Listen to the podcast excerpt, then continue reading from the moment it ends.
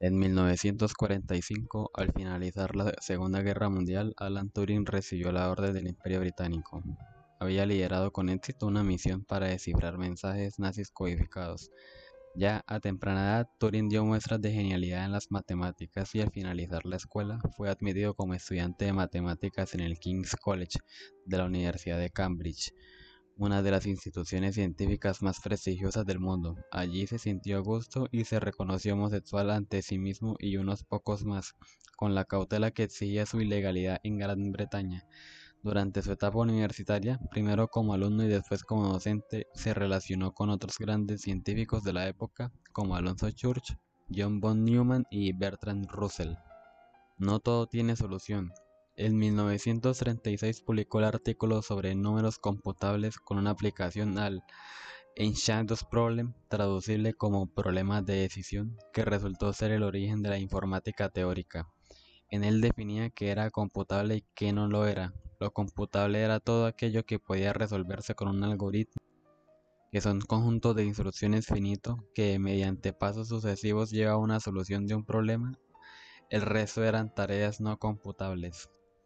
Turing demostró que había problemas irresolubles, es decir, sin solución algorítmica. Para dar forma al concepto, ideó la famosa máquina que lleva su nombre, un dispositivo imaginario que, una vez construido, podía ejecutar cualquier operación matemática resoluble por medio de un algoritmo y que, en el caso de programarse, se transformarían en un ordenador. Pero Turing jamás llegó a materializar su proyecto al no contar con los medios técnicos necesarios. Turing predijo incluso los fallos que hoy afectan a nuestros ordenadores, como el hecho de que se cuelguen.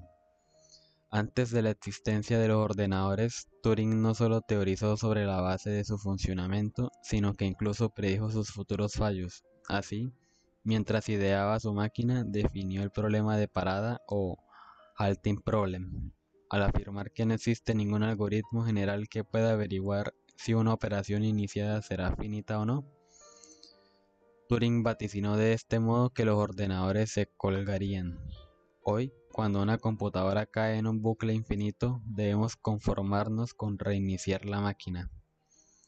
La contribución del equipo que dirigió Turing en Bletchley Park fue crucial para el desenlace de la guerra a favor de los aliados. Turing lo logró. De su ingenio nació el diseño de las primeras máquinas Bombe, dispositivos electromecánicos construidos exclusivamente para romper los códigos de Enigma. Se produjeron 211 unidades en Bletchley Park y unas 120 en Estados Unidos. Pero, terminada la guerra, el primer ministro británico ordenaría destruirlas junto con los documentos vinculados a su creación. La contribución de Turing en Bletchley Park se reveló crucial para el desenlace de la guerra a favor de los aliados. Máquinas con cerebro.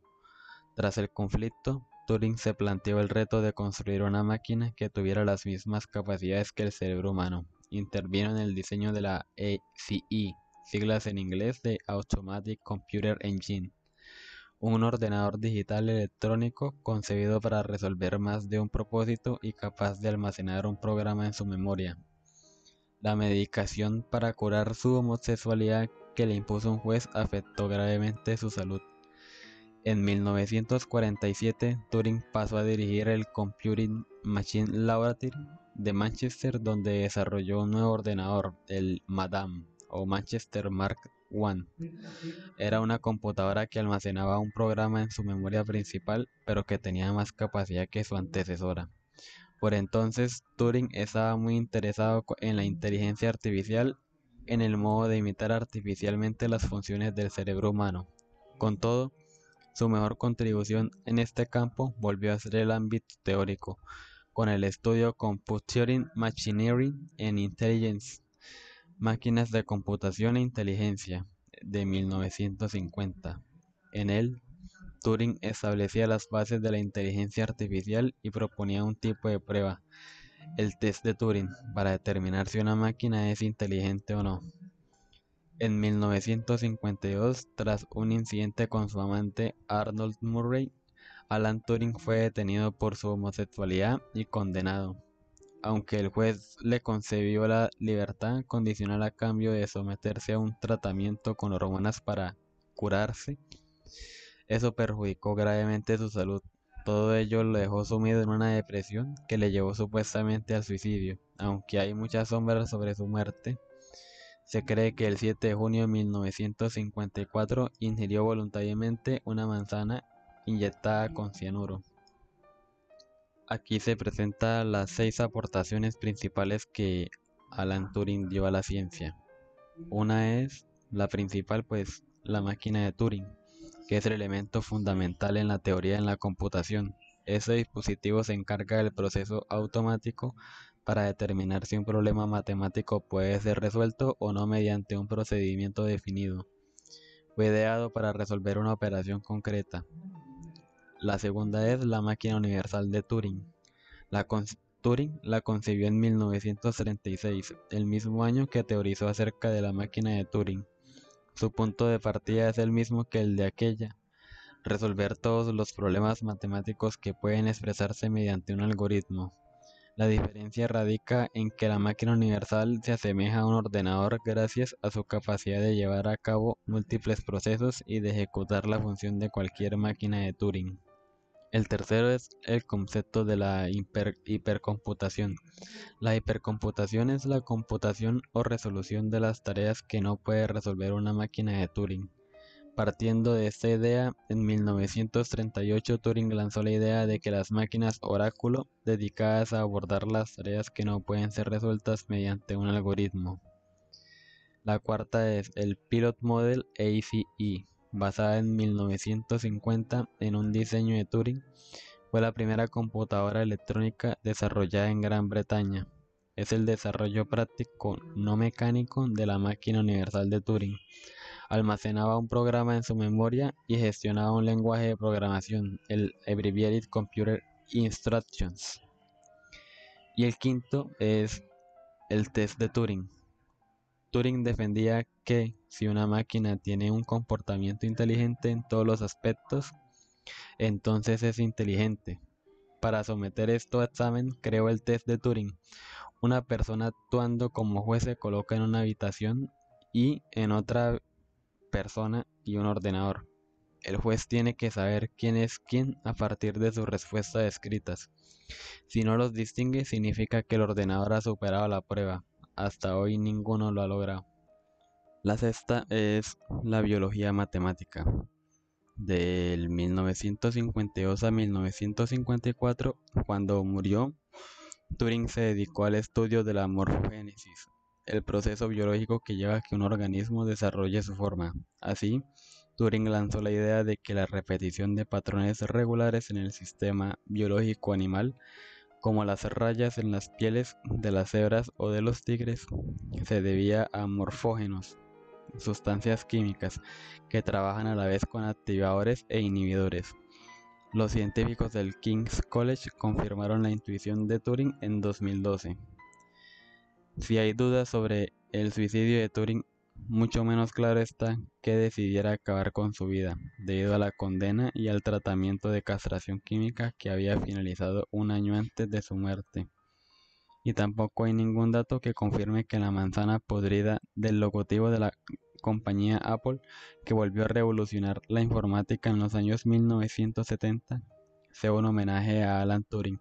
La coincidencia de las franjas arcoíris del logo original de Apple con la bandera gay alimenta esa hipótesis, pero Steve Jobs negó que ese fuera el origen de su emblema. Él dijo una vez que ojalá hubiera sido así, declaró el fundador de la empresa, el escritor y actor Stephen Fry.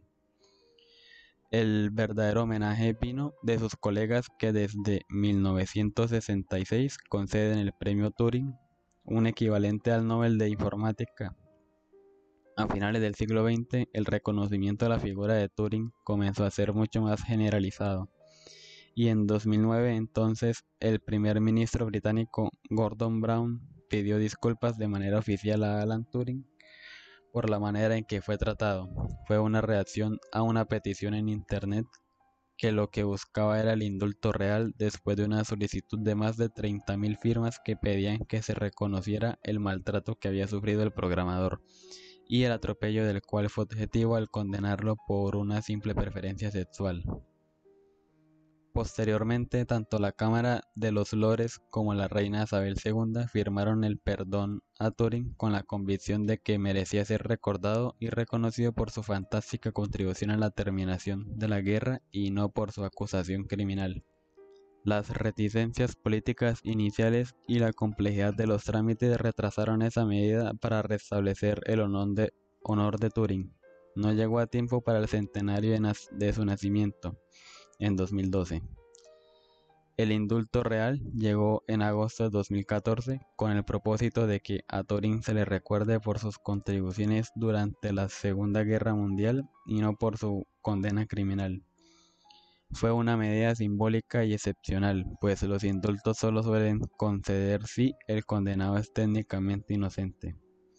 Así, el decreto real de Isabel II puso en marcha otro proceso, en febrero de 2015, la familia de Turing pidió el indulto póstumo para los otros casi 50.000 hombres condenados en Gran Bretaña por su homosexualidad, que fue un crimen en ese país desde 1885 hasta 1967.